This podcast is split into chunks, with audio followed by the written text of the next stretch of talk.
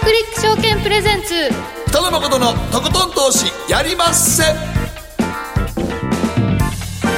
どうも皆さん、えー、明けましておめでとうございます。北野誠です。そして明けましておめでとうございます。進行 MC の大橋ろ子です。そして明けましておめでとうございます。番組アシスタント早乙女里奈です。はいということでこの番組はあらかじめ12月28日土曜日に収録したもんで、はい、生放送ではございませんが、はい、すいませんさすがにちょっと許していただきたいと思いますよ、はい、1月1日から皆さんにお目にかかるんですけれども、はい、えー、年初最初のゲストを早速ご紹介いたしましょう。ストラテジスト武者リサーチ代表の武者良二さん明けましておめでとうございます。どうもおめでとうございます。どうもよろしくお願いいたします。そして双日総合研究所調査グループ上級主任研究員安田沙子さんおめでとうございます、はい、よろしくお願いします。はい。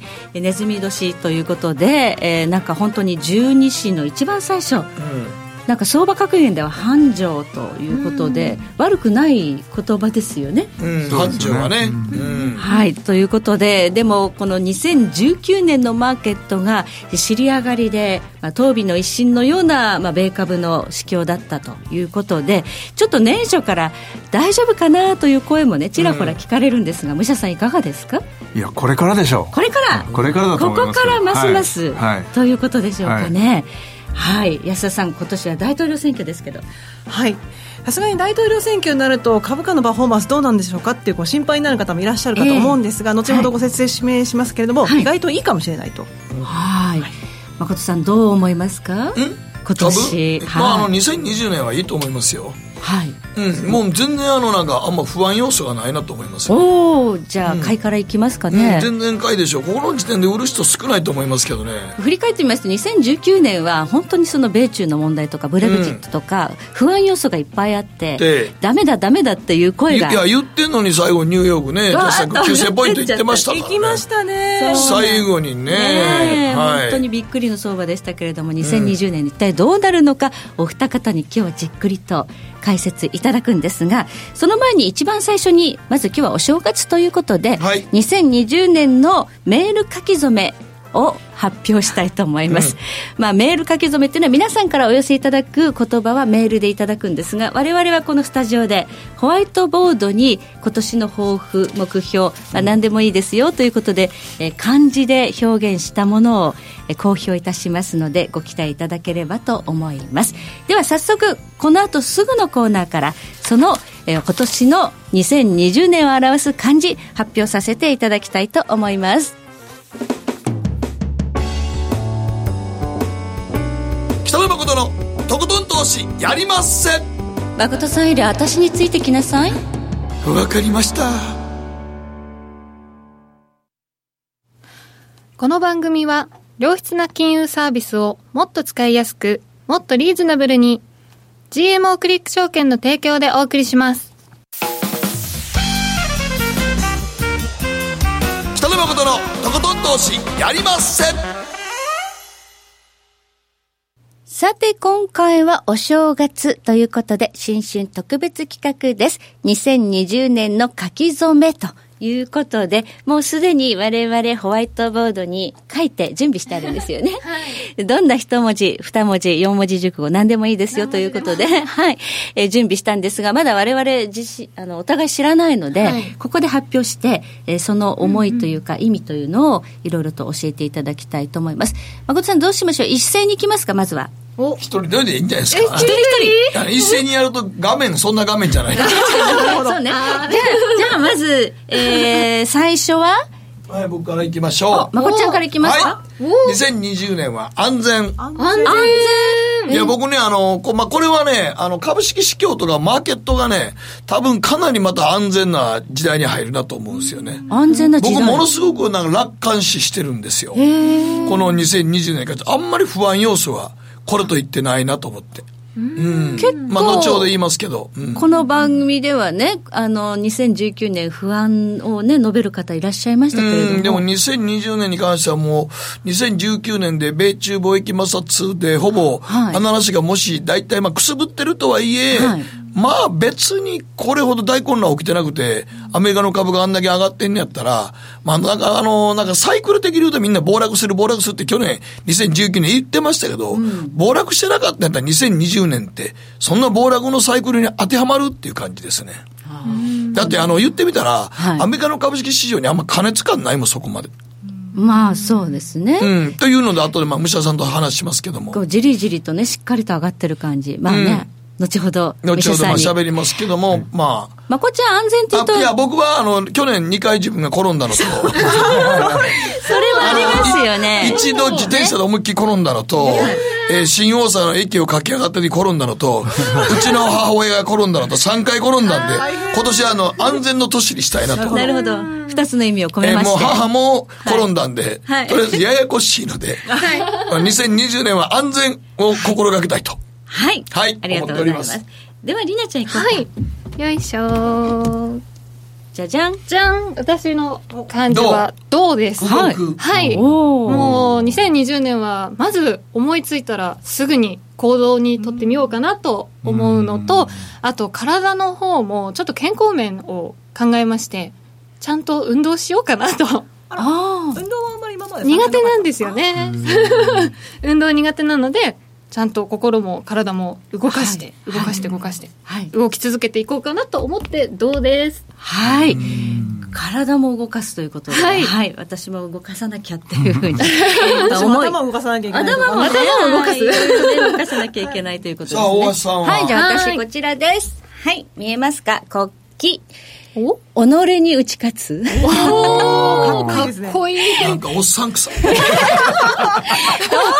おおっさん。国旗心とかね、言いますけ自ども。信って言いますよね。えー己に打ち勝つ心を持てとかね。私、一番向いてないよね。一番向いてないよ眠くてたまね。んない時にね、あの、本当にその仕事しなきゃいけない時、先に寝ちゃったりするし、はいはいお酒勧められると断れないし、っていう。こ断ろうや。なんか断れないんですよ。はいはい。ほんでみんなに迷惑かけて年末倒れてましたからね。やいやこの2日だけは本当我慢したから。だからね、ちょっと、もうすでに始まっていたっていうね、2019年から、この国旗心。病気やったからやろ風邪自分のだらしなさで病気風邪ひいたからやろそう、まあ自分自身との戦い。相場もそうですよね、武者さんね。あの急に無視され相場、あの、トレードするのもねそうですね。。相場に勝つためにはね、国旗心必要ですよね。そうですよね。己に勝て己とに勝つということを目標にしたいと思います。はい。では、安田さん、おはい。願いします。私は一心一意おお素敵。あやっぱ四文字熟語4文字熟語出ましたねにしました、はい。大統領選がありましていろいろこう迷わされたり惑わされたりしそうだとは思うんですけど、まあ、自分の分析なり皆さんの意見を聞きつつで、まあ、仕事に邁進すると。まっすぐ進んでいこうというふうに考えています、はい。もう己の道をやっぱ進むっていうね。まあもうそう国旗心に ちょっと近いね。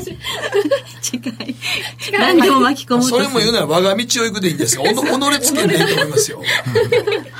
はい。一心一意ということですね。では最後、武者さんお願いします。私はですね、はいあの、何も考えずに、ポッと浮かんだのがこの字なんですね。躍進の躍ですよ。はいですから、えっと、こちらの、り、りなちゃん。りなちゃんの、はい。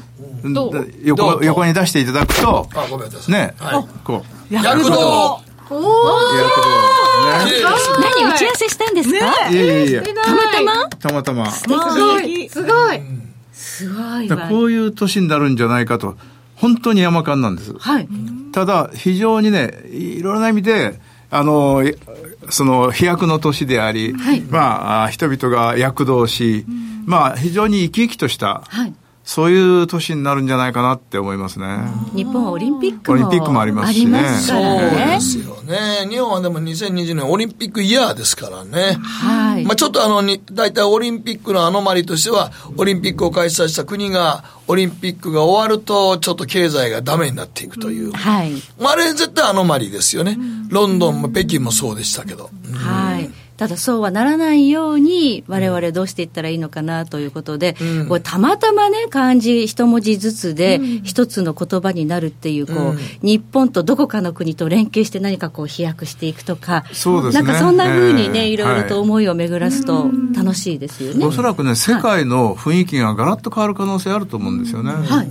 ガラリと。ええ2019年は確かに米中だとか、ブレグジットだとか、不確実性がいろいろありましたけれども。考えたら、あの、米中貿易摩擦がブレグジットって、よう一年、まだ終わってないけどね、ブレグジットはね。まだ、いやいや、ブレグジットも米中貿易摩擦も一応まず合意するっていうところ来ましたけど、えー、まだ明確に終わったわけじゃないし、ね、合意書を作れたってわけでもないから、はい考えたら長い話やったね、まだ終わってないけど。まだ終わってないけど。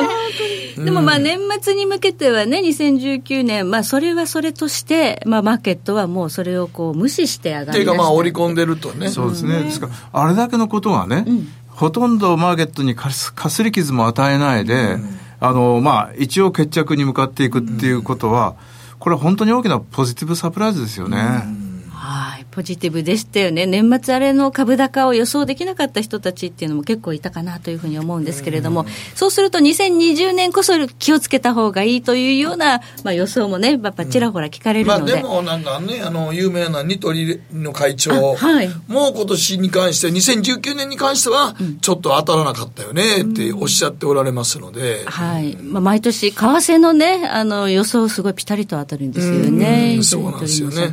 ね。まあ、2020年、ニトリさんの会長のあの、今年の2020年予想は前半ちょっと円高になるんじゃないかっていう予想は立てておられましたけどね。円高予想は結構多いですね。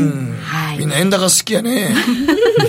この番組でも円高予想かなり多いんで、うん、常々気をつけようと思いながら、じりじりと上がっていったりするっていうんでね、うん、不思議な、為替市場とにかく動かないので、今。うん、そうですね。去年1年8円ちょっとですからね。はい、そう、ドル円は8円。そして、まあ、ユーロドルだってあんまり動いてないというのがあるんで、これ、こういった相場は一体どういうふうに攻略していったらいいのかということも含めまして、うん、この後の時間はじっくりと、はい、武者さん、安田さんにお話を伺っていきたいと思いますので、今日はどうぞよろしくお願いいたします。はい、よろしくお願いします。では、ここまでやりますせ、新春特別企画、書き初めでした。北野誠のとことん投資やりまっせやりまっせって何語ですか？さあバカモン。お前は周りが見えてない。また怒られちゃったよ。ん部長の前歯にノリするな大学生のノリはもう通用しないぞ。はい。ノリをどうにかしないとまずいですね。部長歯にノリついてますよ。もっと楽しくもっと自由に。GMO クリック証券。エミさん。どうしたの？僕最近考えてしまうんです。毎晩月を見上げるたびに僕の将来はどうなってしまうんだろうって同時に思うんです。この虚しい気持ちに寄り添ってくれる女性がいたら。好きですで、よくない？シンプルにわかりやすく。GMO クリック証券。すると川上から、どんぶらこ、どんぶらこ。どんぶらこって何？桃が流れてくる音だよ。じゃあ、かぼちゃは？か、天ぷらこ、天ぷらこかな。鳥は？唐揚げこ、唐揚げこ。パパおやすみ置いてかないで頑張るあなたを応援します。GMO クリック証券。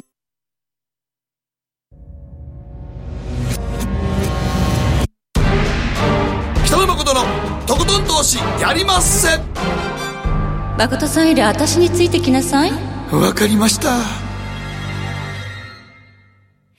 さて、ここからはマーケットフロントラインです。今日はストラテジスト、武者リサーチ代表の武者良二さんをお迎えしております。改めてよろしくお願いいたします。よろしくお願いいたします。どうするどうなる武者良二北野誠2020年のマーケットを切るということで、うん、誠さんズバリ切っていただきましょう。いやいきなりですか？いや、僕はあの、全然あの、今年株式市場を不安視してないですね。じゃここいや、あの、為替はちょっとわかんないですけど、はい、株に関して言うと、まず間違いなく、まあ、あの、高値圏にももう一度突っかけるか、はいうん、ニューヨークダウンもそんなに思ってるほどパフォーマンスとして落ちてくるって発想はないと思います。何があんのかなと。逆にあの、この株価が下がるって言ってる人に逆に聞きたいんですが、はい、何があるんでしょう？いや、実体経済がね、あんまり良くないという話が。うん、ああ、まあまあ、それ言うんですけど、うんうん、僕から言わすと、あの、実体経済うんぬんかんぬんより、うん、それは個別の銘柄のことであって、はい、全体相場で言うと、あからさま金余ってるんですよ。そうですね。金余りにね、株安ないんですよ。ああ、はい。うん。えー、確かに利下げを行ったフェド、うん、そして、まあ、10月15日からは。QE4 やってますからね、あんなもんですよね。そういうことですね。はいうん、やっぱり世界的に見て、金余りということの最も顕著な例は、昨年の8月にですね、はい、世界中の金が国債に集まって、まあ、日本もヨーロッパもですね、アメリカ、イギリスを除けば、世界の中央、あの、いわゆる国債の金利が全部マイナスになったんですよね。そうですよ、ね、これって一体何かと、悲観的に見る人は、これは災いの始まりだと言うんですけど、まあ、単純にものすごくお金が余っていて、うん、余ったお金が国債にボンボンいったので、まあ、いわば債券のバブルができたっていうだけの話だと思うんですね、うん、あれはもう債券バブルですよね。そうですね。でもまあ結局そうなって買っていくと債券バブルになると、債券美味しくなくなるじゃないですか。はい、そしたら、もうどこに向かうのって言ったら、その、そんな巨額の金が迎えるとこなんて株式市場しかないんですから。はあ、しかないですか？そうだと思いますね。アメリカで、いわゆる株式市場の時価総額が、大体50兆ドルぐらいですかね、うん、で、いわゆる債券、いわばデッドのマーケットもそれに近いぐらいなんですね。うん、だから、やっぱりね、いわゆるデッド、あるいは債券からお金が逃げて、それを吸収できる金融資産は株しかないと思いますね。うん、だから、金ではマーケットが小さすぎるし。そうですね、うん、金市場っていうのは、株式市場、債券市場に比べると、ちょっとピーナッツぐらいピーナッツぐらい。はい、で、まあ、為替市場もあんねんけど、はい、為替市場は何かが起こらない限り、そうそう動くもんでもないので、はいまあ、もっと巨大なマーケットは為替市場なんやけど、はい、為替市場言うても、だからといって、ドル円、ポンドとかユーロも含めて、割と拮抗した動きでマイナス金利になって、ニュージーランドとかも全部、オセアニア通貨はみんなやってマイナス金利の方に行ってたら、もう動かしようないと思うんですよね、ねディーラーさんは。ちょっと金利がない時代にはなってしまいましたよね。そうですね。でも金利がないと言っても、企業は儲かってるわけですよ。はいはい、これがね、えー、ちょっと奇妙なところで、金利がないから企業も儲からない、はい、というんだったら話はわかるんですけど、うん、企業が儲かって金利がないということは、これやっぱりね、もう非常に大きな投資チャンスが実はあるんじゃないかということも言えるわけですよね。はい。世界のその負債も増えているというのは、まあ、ネガティブな方はね、指摘されます。まあ、金利が安いがゆえに借りてきて、いろいろできるから、借りるお金が相当膨らんでしまいました。これの行く末はどうなるんですかという点については。まあ、あの、二つですね、ええ、あの、リスクがあると思うんですね。一、はい、つは、インフレになって、はい、えー、金利が急上昇する。こうなったら、おっしゃるように、安い金利でお金を借りていたところに大きな、まあ、不良債権が発生しますね。はいはい、しかし、その可能性はほとんど考えられないですね。で、もう一つは、やっぱり、まあ、どんどんどんどん資産価格、株などが上がりすぎて、その結果、暴落をすることですね。で、暴落をするとダメージを被ります。まあ、しかし、そのためには、やっぱり、まず、上がりすぎるバブルが起きなければいけませんね。で、それも、まあ、あの、今はバブルの状態ではない。とすれば、まあ、遠い将来ですね、そういう時期が来るんでしょうけど、しかし今そういう時期かというとですね、これはそうではないと思うんですね。バブルだっていうふうにおっしゃる方も中にはいらっしゃるんですよね。それはあのどっかでね、うん、あの株ですから、はい、急落する場面もありますよね。えーはいだけどそれが今なのかどうなのかですよね。先ほど誠さんがおっしゃったように、はい、やっぱバブルの最大の特徴は熱狂なんですよ。はい、人々が理性を超えて、まあ、目先の、まあ、利益を追求すると。日本のバブルってそうでしたね、えー、ところが今ね、世の中見渡して、もう悲観論ばっかですよね。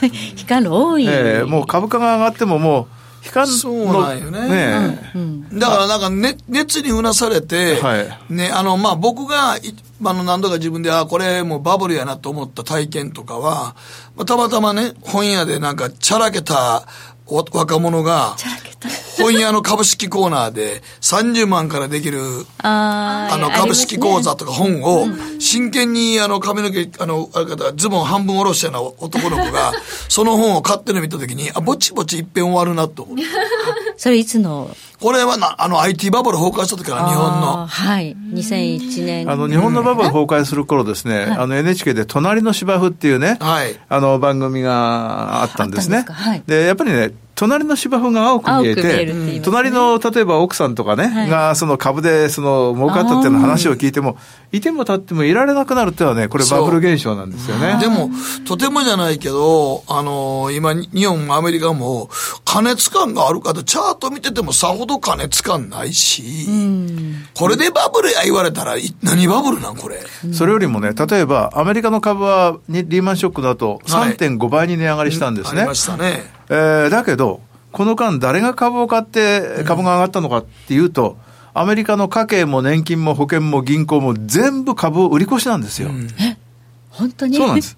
じゃあ誰が株買ったんですかと。はい、唯一企業の自社株買いだから自社株買いですよ。ですからね、みんなやっぱりアメリカ人もずっと警戒的だったんですよね。なるほど。そういった意味では、うんバブルっていうのはみんなが強気になって、もうお腹いっぱい買ったっていうのがバブル状態ですよね。ところが今、誰も買ってない状態ですよ。日本の個人投資家も日本株売ってますか、ね、もう圧倒的に売ってますよね。はい、日本株だって日銀と、そのいわば企業の自社株買い除けば、全部売り越しですよね。はいそういう意味では、バブルだ、バブルだというふうに言うんですけど、実際には人々はそれ以上に極端に警戒的で、はい、まあ、ほとんど株を買ってないっていうのが今の実態ですよね、うん、買ってないということは、買い出してからがようやくバブルが始まるそうです、うん、ですから誰も熱狂してないですからね。そうですよね。ですからおそらくねそういう人々が、これは大変だってんで、うん、まあ、志を変えてですね、はい、株を買い始める。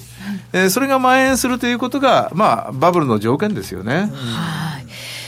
ところが、あの、いろいろな指標を見るとですね、グローバル製造業 PMI とか、はい。はい、まあ、アメリカの ISM の製造業にしても、はい、データ悪いじゃないかとい。うふうにね、指摘する向きもあります。ここについてはどう？確かにですね、あの、それは、あの、2018年から2019年までの、まあ、あの株安の原因だったと思うんですね、はい、で私自身もちょっと反省しなきゃいけないのは、アメリカの景気は2009年からもう10年間ずっと良かったんですよ。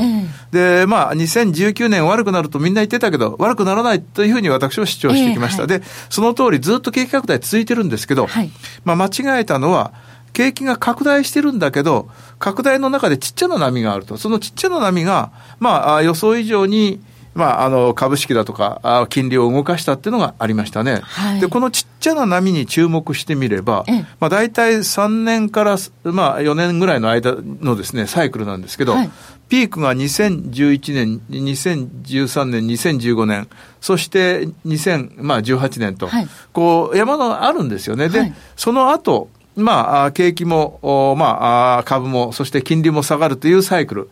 でそういうサイクルから見ると、まあ、2018年から2019年はダウントレンドで、今はもうそのダウントレンドがもうほぼ終わりつつあるっていう場面だと思うんですね。はい、したがって2020年は、その小さな波がさらに上向く、はい、というですね、むしろ、まあ、景気回復の局面と言っていいと思います大きな波の中でこういうことですね、はい、こうはい、これの下落の局面が2018年から19年にあったと。あったと。はい。特にね、その半導体が今年後半、うん、あ、2019年後半からね、はい、そうですね。ものすごく上がったのびっくりしたんですけれども、半導体がやっぱりやっぱりね、鍵は半導体ですよね。えー、で、2018年のですね、秋からクリスマスにかけて、はい。アメリカの半導体株ってやっぱり3割ぐらい下落したんですね。えー、で、それはやっぱり、その景気のサイクルもありますけど、はい、一番大きな要素は米中貿易摩擦だと思うんですね。で、はい、えー、昨年の10月の、はい、まあ、4日に、えー、ペンス副大統領がですね、はい。いよいよアメリカと中国は冷戦だという大スピーチをして、はい、そこからマーケットはまあ恐怖に取りつかれて、はい、で、まあ、半導体株急落したんですが、えー、やっぱり半導体っていうのは、アメリカの半導体メーカーの売り上げの半分以上が中国向けなんですね。一方、中国が必要な半導体はもう全部、まあ、9割方輸入してるんですけど、はい、その輸入の半分以上もアメリカなんですね。つまり、アメリカと中国が喧嘩したらですね、もう半導体は、まあ、壊滅的なダメージを受ける。これが、まあ、2018年の年末にかけての半導体株の急落だったと思うんですね。はい、ところが、2019年はこの半導体株がですね、鋭角的に上昇して、はい、まあ、年末には史上最高値と。そうなんですよ、ね、まあ、で、むしろですね、はい、この半導体は、そういう貿易摩擦の心配以上に、ちょっとブーム状態にですね、どうもなりそうだというような動きが、ちらほら見え始めてますね、はい、米中貿易摩擦があるにもかかわらず、なぜブームが起きるんですか？あの一つの理由はですね、やっぱり米中貿易摩擦があって、えー、先行き見通し悪いってんで、半導体の投資をやめちゃったんですね。投資をやめたので、需給が、そのおかげで供給力があまり伸びないので、逼迫するという要素はあります。しかし、より重要なことは、中国がですね、まあ、アメリカと貿易摩擦やって、アメリカがあまりにも、まあ、中国に対して、えー、本真剣に怒るもんだから、はい、中国は恐れをなして一旦、まあ、撤退、停戦という状況になったんですね。はい、ただし、今、餓心昇胆で、表面的には中国はアメリカに、まあ、譲歩するっていう予想を見せながら、実はこのハイテクの最先端でですね、がっぽりと市場を獲得しようと。はい、で、そのための一番いい方法は、世界最大の、まあ、13億の市場の中国国内で、最先端の、まあ、5G の投資を、もう、ぶっちぎりのスピードで成功させて、世界全体にその実績を引き下げて、それを広げていこうっていうことをやり始めたんですね。はい、国内向けにバーッと。そうです。はい、ですから、米中貿易摩擦があればあるほど、国内投資を急いで半導体の実績、半導体って言いますか、その 5G 投資の実績を作るというんで、はい、まあ、あの、ものすごい勢いの投資を始めたと。で、まあ、あの、中国がやったら他の国も負けてはならずと。これやっぱり早くやらないと負けますのでね。そうですね。シェア取った方がね、えー、勝ちです、ね、ですからそういう意味でですね、そのいわゆるハイテク投資がですね、むしろ貿易摩擦があったことで、えー、より一層このアクセルが吹かされたという側面があったように思いますね。えーちょっと意外な展開ですよね。えー、確かに、あの、先般、その、ウォール・ストリート・ジャーナルが、ファーウェイに対して相当なお金を出して、中国政府が出してたっていうようなね、はいはい、まあ、ファーウェイがね、あれだけ、その、世界のハイテクの市場ね、はい、まあ、ナンバーワンになれるっていうのは、これはもう明らかに、さまざまな形での、まあ、公的保護があった。国家からの資金。というふうに言わざるを得ないですよね。えー、ただ、このままファーウェイにぶっちぎりの、まあ、ハイテクのトップを、はい、まあ、あその、アメリカが。譲ってしまったらね、えー、アメリカはもう、将来はないと、はい、いうことでも、何が何でもファーウェイを叩くというですね、まあ、ひょっとすると言いがかりとしか思えないようなことすら言って、ファーウェイを叩いてますね。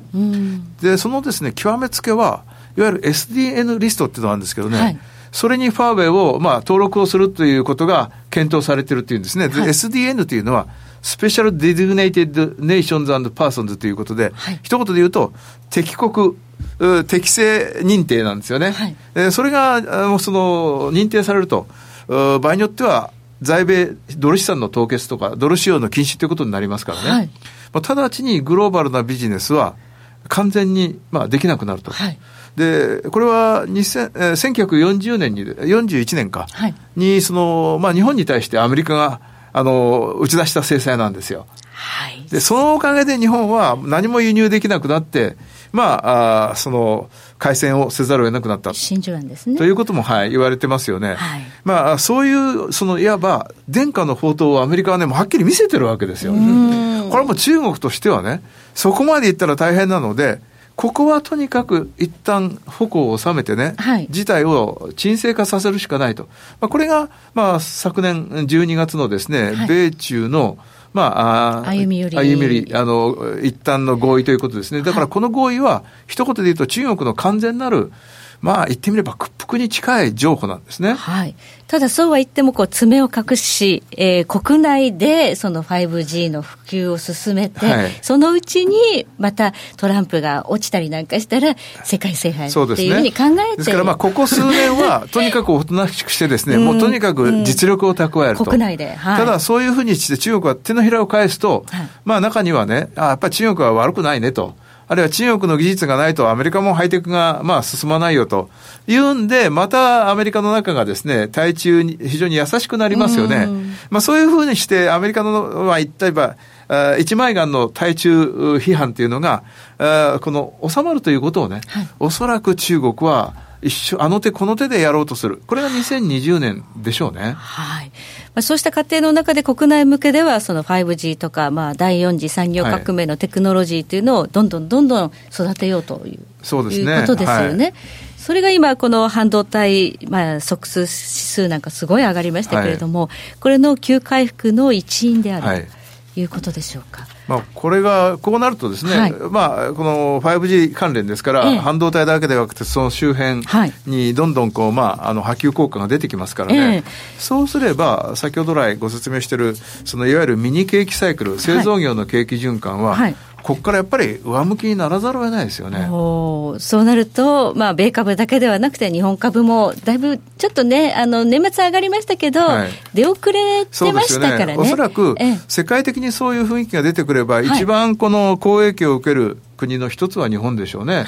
まあ、半導体だって、なんだって、テレビだって、パソコンだって、まあ、日本のいろいろなサプライ、材料や部品や機械があってこそできるものですよね。うん、だから、そういった意味で見えないけれども、日本が一番、まあ、縁の下の、まあ、土台を支えてるということだと思うんですよね。はい。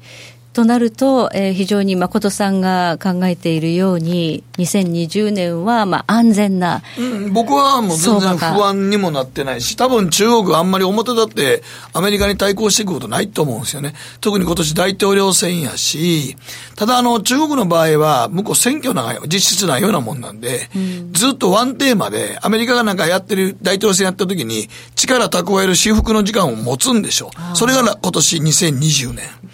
その間に多分もうファーウェイの方が 5G 多分完成させますよ。えでも、世間的にはみんな多分そう言ってますからね。はあ、うん、まあ、それはそれでちょっと怖いって怖い、ね、いや、怖いんですよ。怖いんですけど、うん、まあ、それはアメリカそこまで対抗させる土地あるでしょうけど、そうですね、5G 関連に関しては多分中国のはさっき言ってるんじゃないですか、今。それはもう中国の方が先行してますね。先行してますよね。えー、しかも国のね、予算を投入して進めるんですから、いわゆる。それをトランプがダメやって言ってるわけですからね。民間ベースのね、あの、いわゆる市場経済の国とは違いますからね。うそうなんです。国挙げて 5G を今、やってるわけやからね。13億の市場上がれば十分国内だけでね、いろいろやれますから。中国のツイッターで言われてるのは、もうええやんと、アメリカに売らなくて、国内で売ったら十分商売になってるじゃないか。そう、そうなっちゃいますよね。やっぱ人口大きいっていうのはすごいですよね。そうなんですよ、はい、例えば世界の鉄の52%は中国なんですよね、はい、世界のセメントの6割中国ですよ。だから中国という国内の市場がもうめちゃくちゃに大きくなっちゃったんで、はい。まあ、いくら外から叩いてもですね、国内の市場で、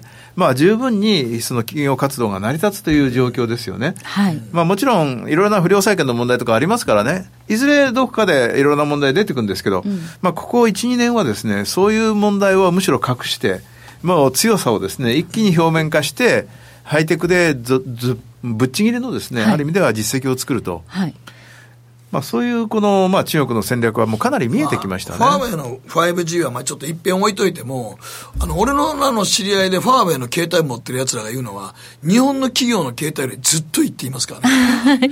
これ残念ながら。あっという間に追い越されたんですね。残念ながら、もうだってファーウェイで撮った写真とか見せてもうたら、あの、カメラ。いやもうソニーとか、うん、もう悪いけど、本当にファーウェイの画像綺麗もん。ああ、そうですか。うん、本当にあっという間にここ数年の間にこう追い抜かれたというようなね、うん、印象ありますけれども、まあ、それがあの今後どうなっていくのかっていう過程の中で、まあ、これだけね、その中国がまあ 5G に力入れてるってことは、うん、まあ、周知の事実なので、まあ、諸外国も黙ってない、日本でも、うん、えー、ドイツでも、あるいはアメリカでも同じようにこう競争してやっていくということが刺激になって、これが経済にプラスになるそうですね、まあ、米中は別として、むしろその、まあ、5G、あるいは IoT という新しい新技術の進展にとってはですね、はいちょっとかなりアクセルが吹かされつつあるっていう感じでしょうね。はい。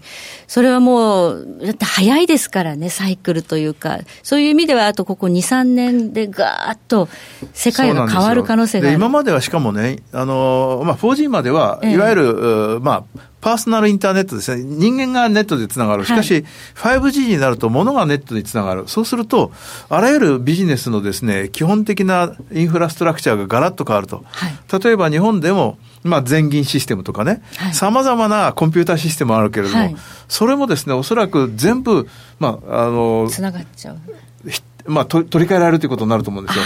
非常に大きな、いわゆる、まあ、デジタルトランスフォーメーションといいますかね、はい、今までのそのコンピューターシステムが根本的に変わるという大時代に。っていう。はい、それはもう、ものすごく、そのまあ、効率的で、コストが安いですね、はい、えー、ものがすぐに可能になるわけですからね。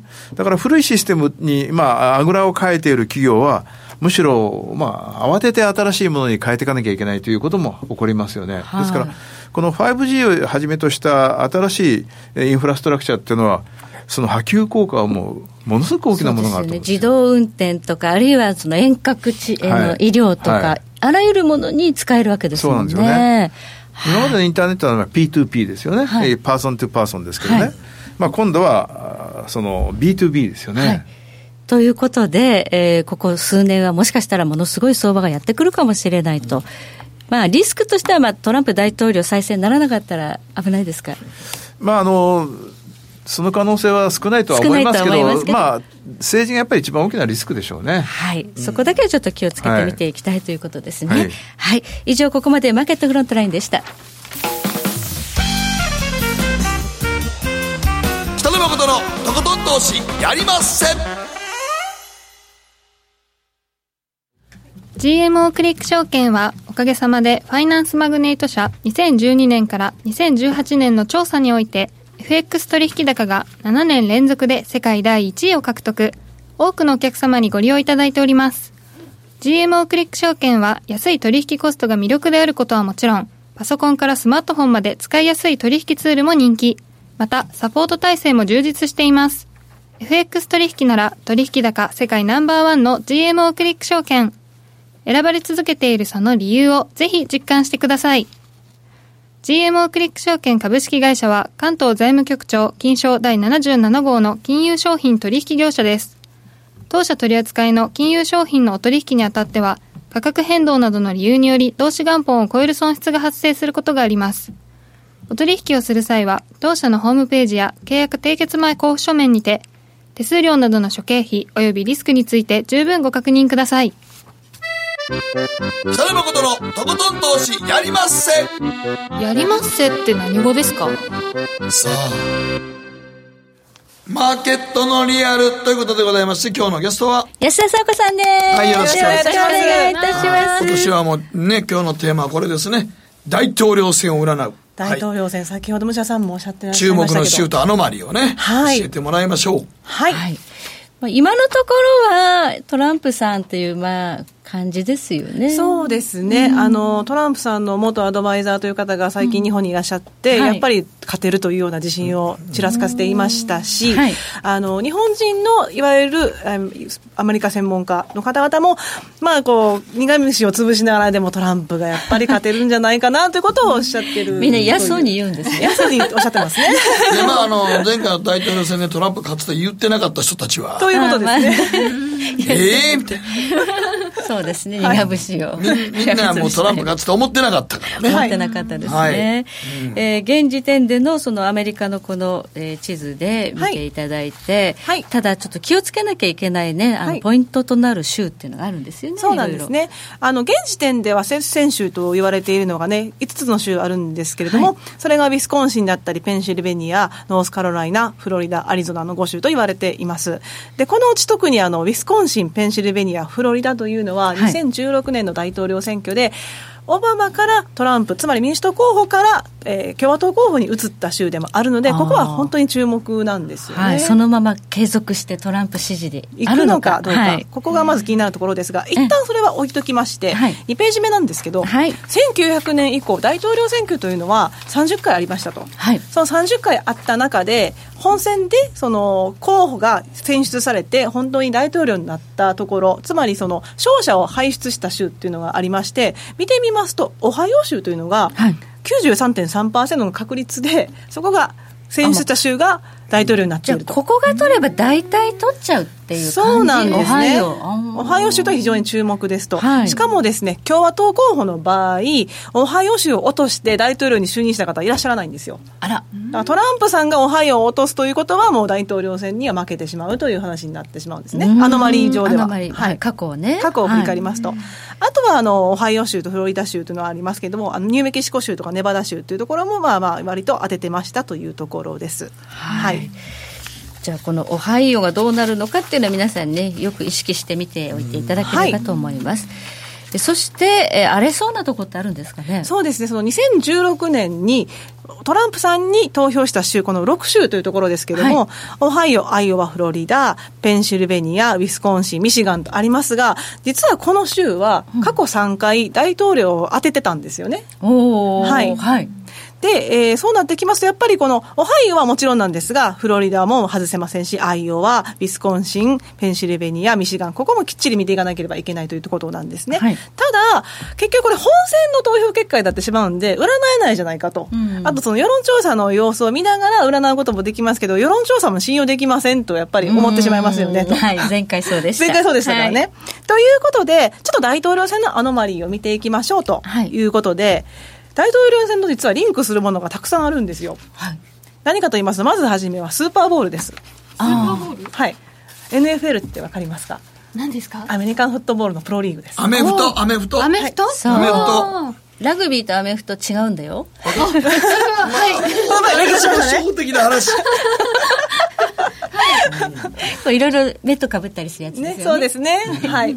でこちらのスーパーボールというのはそのえーアメリカンフットボールの頂上戦で決勝戦なんですよ要は。決勝戦の？セ・リーグとパ・リーグの日そうそう、まあまあ日本シリーズみたいな本シリーズみたいなもんですね。全米シリーズみたいなそうなんもです。はい。なるほどちなみに、えーアメリカの人口3億人超いらっしゃいますが、1億人が見ると言われてまして、アメリカの3分の1が見てるんですね。で非常に注目まあされてます。もう野球好きちゃうかないぐらい。アメフトは、アメリカンフットボールはね。ね、そうですね。なので、まあ、注目されているんですが、こちらですね、えースーパーボールでアメリカンフットボールカンファレンス、AFC というの言われてるんですけど、こちらが優勝した場合は、共和党候補が勝つと言われています。おーはいで逆にナショナルフットボールカンファレンス、NFC のチームが勝ったら民主党候補ということでですね、はいえーこちらですね、振り返りますと8勝3敗なんですが、はい過去2000年以降では4連勝中です。はい。これがズバリ当たってきたっていうことですね。そうですね。はいなので、割とスーパーボール2月ですから、はい2月の最初の日曜日になってくるんで、ええここの優勝チームが決まると、あこっちが勝つんだなって。どっちが勝ったんだとそうそうそうなんですよ。だから早い段階でそういった予想ができるということで注目です。はいはい。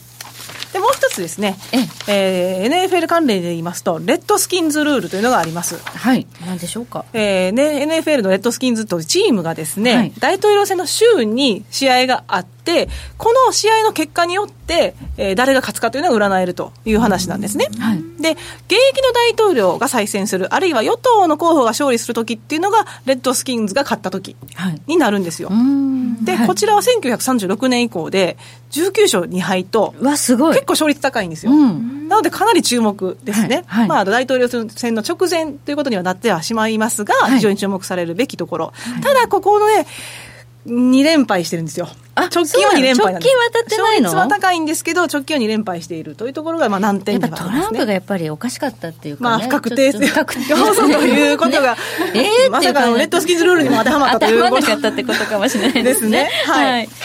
で、もう一つ、ワールドシリーズ。ワールドシリーズはわかりますか？何ですか？メジャーリーグの、それこそあの日本シリーズですね。野球、野球の野球。野球なるほどはい、はい。になります。アメリカ国内でやってるけど、ワールドシリーズ。そうなんですよ。面白いですよね。面白いねまあ、やはいやっぱベースボールはアメリカのもんやね。そうですね。はいで、こちらはどうかと言いますと、えーこちら、第7戦までもつれ込んだ場合という条件がつきますが、最終的にアメリカンリーグが優勝すれば、共和党が勝つと。で、ナショナルリーグが勝てば民主党候補に大が大統領選を制すると言われてまして、はい。ちょっと面白いのがですね、あの、スーパーボールの話に戻りますけど、はい。アメリカンフットボールカンファレンスだったら共和党ですよね。はい。でナショナルフットボールカンファレンスだったら民主党。ここも同じなんですよ。アメリカンがつくと共和党が勝って、ナショナルがつくと民主党ってことで覚えやすいかなと。それっぽいですね。それっぽいですよね。ね。アメリカと共和党アメリカ。っていう。アメリカアメリカグレートアゲインですからね。ね。はい。ということで、こちらも非常に注目されまして。覚えやすい。はい。で、過去、えー10回のうち8勝2敗。まあ割と強いですね、と。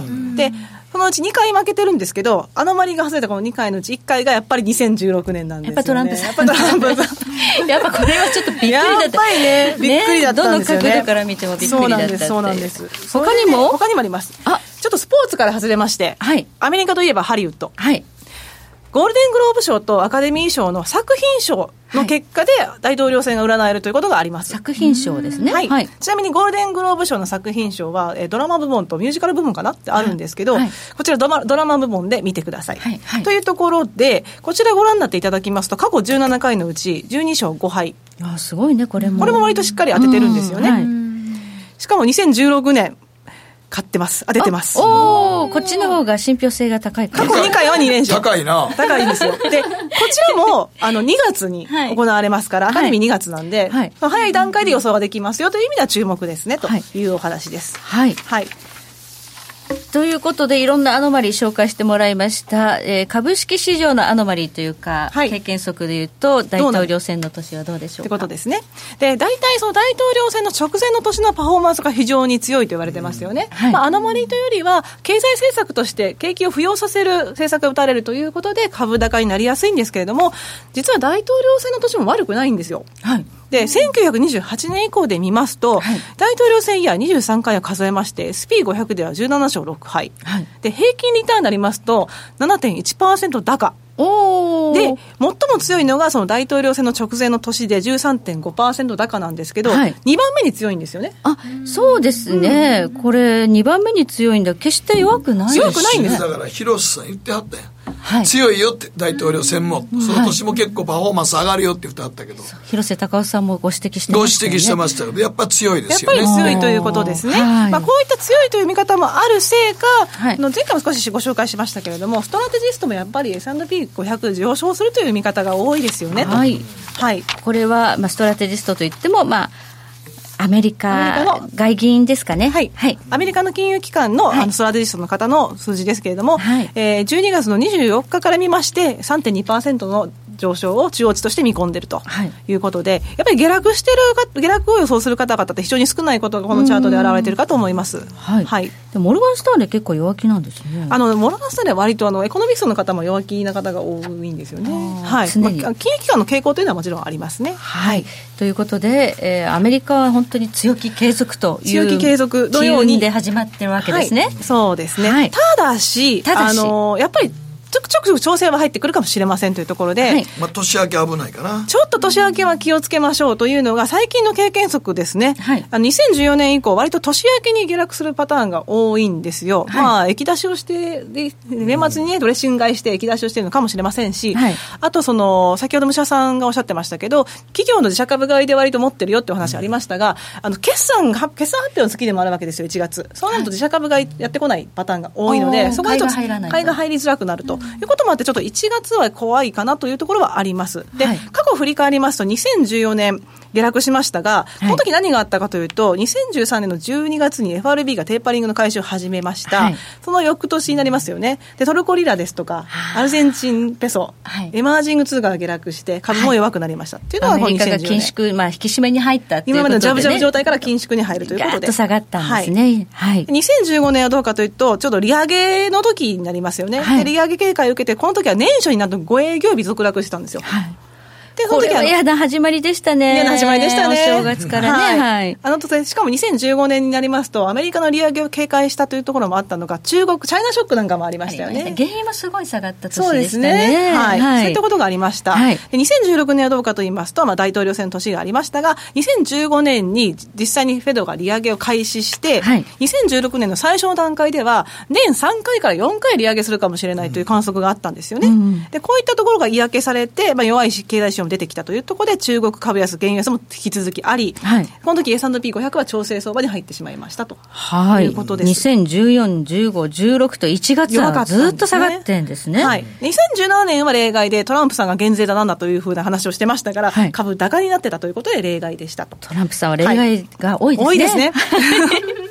はいで2018年はどうかと言いますと、雇用統計の結果が良かったんですよ。で平均一日時給の上昇率が高かったところがあって、ビックスのショートポジションが溜まってたものが全部吐き出されましたよね。ビックスショック。ビックスショックあーリスクパリティの売りとかね。ありましたね言われてたの、この時、はい2018年でしたね。この時はまた2月に調整相場入ったんですよね。この2月の前半に入ったんですよ。なので、ちょっとやっぱり。り年初って弱かったなという印象があります。はいで、2019年は、まあ、上昇しましたけど、その前にもうね、ガタガタに崩れて、12月のクリスマスイブなんかに底値を打ったりとかしてましたね。そうですね。2018年は、なんか10月にね、はい天井を打って、12月に向けてダーッと下がりましたから、当時ナスダックなんかは弱気相場入りしたわけですよ。そうですね、20%超えたんでしたっけね。超えたんですねはい。ということがあありまして、ええそれの、まあ、反動もあって、はいまあ、上昇しましたということなので、19年も例外になりましたが、ちょっと今の状況を振り返ると最高値更新が続いてますねというところで、うん。まあ、ちょっともしかしたら決算前に液出しが入ってもおかしくないかなとは思います。あと今の上げ方見てると、1月のあの決算前で、決算の時には割と売ってくるんじゃないかなと思うねんけど、僕はもう結果的には全体的に大好調やと思うな。はい。いやもうね、結果株とかもそうやけど、19やし、はい。金余りは株に行くのよ。あとその、僕の長年の経験則からいくと。そうですね。に弱となるとジャブジャブ。言いましても、はい基本的に今までっていうのは、フェドの引き締め関係がやっぱり多かったわけで、フェドは先ほどおっしゃられてましたけど、やっぱね、第4弾の QE をやってるような状況ですし、ええ。やっぱり金余りの状況は変わらないというなんんですよ、なですだね。からベーシックはそこやし、はい。でこれでトランプ大統領がまあ強くなってきたら、株式市況が高い間、トランプ大統領も安心やからね。そうですね。で、まだトランプ大統領なんか株下がってきたらまた言うよ、フェドに。ツイッターで言うよ。ゼロ金利だ。パウエルさんに対して圧力を、ね圧力。あんな大統領と中央銀行の総裁の関係ないよ。ないですね。前代未聞ですけど、はいだってね、去年から利下げ3回した時も、別に慌てて利下げするような景気の指標出てなかったじゃないですか。かす予防ですから。もうだけど、そんなん普通中央銀行の総裁が予防的措置するって。だから今回ももし大統領選の途中で株が下がったらまた予防的措置させられますからね。だから僕はだから強いって言うんですよ。まあ、強いっていうよりは安全やと思うんですよ安。全あそうですね。うん。あの、まだ、のりしろがありますからね。そうなんですよ。日本だともうマイナス金利だけど、はいアメリカまだ1.5、まだ1.5ですから1.5から。まだやろうと思えばもう1回、はい2回できるわけですから。はい。はい。ということで、利下げもできますし、まあね、QE も、まあで、きまあ、できるっちゃできるわけですよ。一応、あの、6月末までっていう期限を切ってますから。でますでもあれもまあ、伸ばすかもしれない伸ばす、延長僕多分すると思いますよ。はい。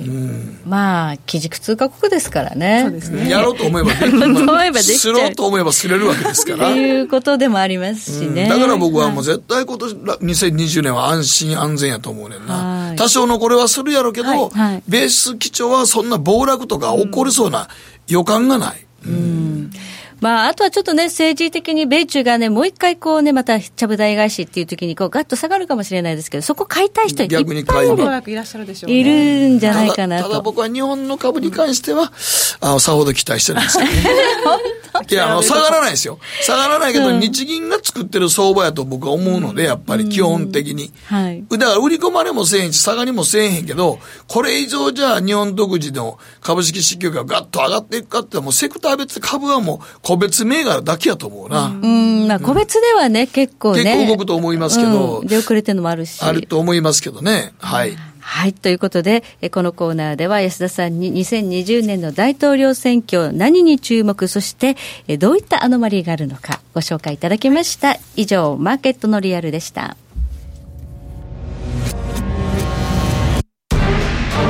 北野誠のとことん投資やりまっせ誠さんより私についてきなさい。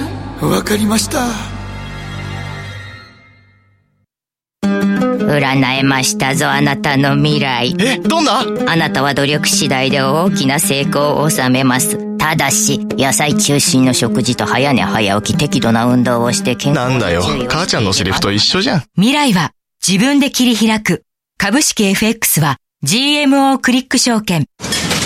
あらっしゃいご注文どうぞ。うーんと大盛りラーメンにトッピングでチャーシューコーンメンマ海苔それに味玉白髪ネギね。あバターとワカメも。全部のせ一丁。シンプルにわかりやすく。株式 FX は GMO クリック証券。ねえ先生好きって10回言って。それ10回クイズでしょ。いいから。じゃあ好き好き好き好き好き好き好き好き好き好き僕も先生好き思わず笑みがこぼれる株式 FX は GMO クリック証券さて、ここからは皆さんからいただいた投稿を紹介していきます。今日のテーマは、あなたの2020年。はい、のりのんさん。はい。断捨離。自宅の改築を予定してますが、押し入れや何度にしまい込んでいた荷物を整理しようとしたところ、存在を忘れていた洋服や、いらなかった布団、ガラクタの多さに、自分でも驚愕しております。とはいえ、元来物が捨てられない性格のため、参考にしようと海外でも話題のこんまりさんのえー本を買って、片付けの術を勉強中です。こんな調子なんで昨年は損切りに失敗して、株式投資でもいろいろ痛い目に遭ってしまったので、2020年はとにかく断捨離を意識して行動したいと思います。断捨離ね。ほんまにの本なんか参考にならんやろ。こんまりさんなんかあの近藤物マリアさん。物を売るみたいですよなんか。いや売るっていうかあのいちいちさ、物をそのグッと抱きしめてちょっとその熱さを感じてみようとかって言ってそんなもんさ家の片付けやってる時さ毎回毎回やってるのに時間食うてしゃあないわでもすごいアメリカでね。いやそれがアメリカ人も最近はそのからくりが分かったみたいで、子供なんか言うとそんな無理だよみたいな話になってますしちょっとちょっとでも風向き変わってきてます、ね、ちょっと変わってきてるんだ、あはい、だってあれ面倒くさいもん。直感でねパッパッパバンバン捨てていかまこっちゃんすごい冷たそうね。ないいやいやいやもうあんなん片付けへんで。あのねいっぺんにこの間実家の片付けをちょっとほんまにおかんが倒れた時にやってんけど、はい。わずかちょっとした部屋を片付けるだけで悩んでたら終わらないよ。まあ終わらないです。一日で終われねえんだよ終わらないそんなしょうもない押し入れだけでと思ったもん。終わらないです。うんだからそれは近藤マリアさんでは無理やね うちのうちの大阪のうちの大阪の実家片付けに来てくれて近藤マリアさん来たらね。2年ほどかかる。んだよ2年かかっちゃう。はい。はい、えー、チワワ原価さんからです。私の2020年は超えるの超です住宅販売の仕事をしているんですが昨年営業ノルマギリギリでしたので今年は超えてみせたい。あと体力的にもだいぶ落ちてきたので今年はしっかりトレーニングをし自分の年齢を超える体力をつけたいと思います。年齢を超える。体力、いいですね。いいですね。年齢を超えるというか年齢を下回る。そうですね。あ。つまり自分が50やったら42とか、ね。ということですね。そういうことですね。はい、えー続いては月丸さんからですえー明けましておめでとうございます。私の2020年の思いを書き初めにしたためるとするならば、えー日々これ口実あるいは日々これ口日とも読みますけれども毎日が素晴らしいと思って一日一日を大切に過ごしたいと思っています。意味がない今日はついていないと思っているようなことが後から振り返ると意外と意味があったり後々役立つようなことってありませんか？一日一日無駄な日なんて一日もないということを心に留めてえその日一日を丁寧に過ごしていきたいです。ということです。まあろくでもない日ってたまにありますけれども。僕でもないの出ましたね。でも好奇心で乗り換えろ。そうそう己に打ち勝つ気持ちではい頑張って乗り越えていきましょう。月丸さん一緒にね。はい。では最後もう一つはい。みちさんから、ちょっとあの書き初めずれるんですが、今年の目標は司法書士ですね。おー20年前亡くなった祖父の土地家屋の相続登記を父親の代わりに一からネットなど調べながら昨年やりました。遠くの親戚に連絡したり大変でしたが、勉強して試験に合格したいですということで頑張ってください。はい、頑張りましょう。2020年皆さん一緒に頑張ってまいりましょう。ということで、え時計の針は23時26分回っています。北野誠のとことん投資やりまっせ。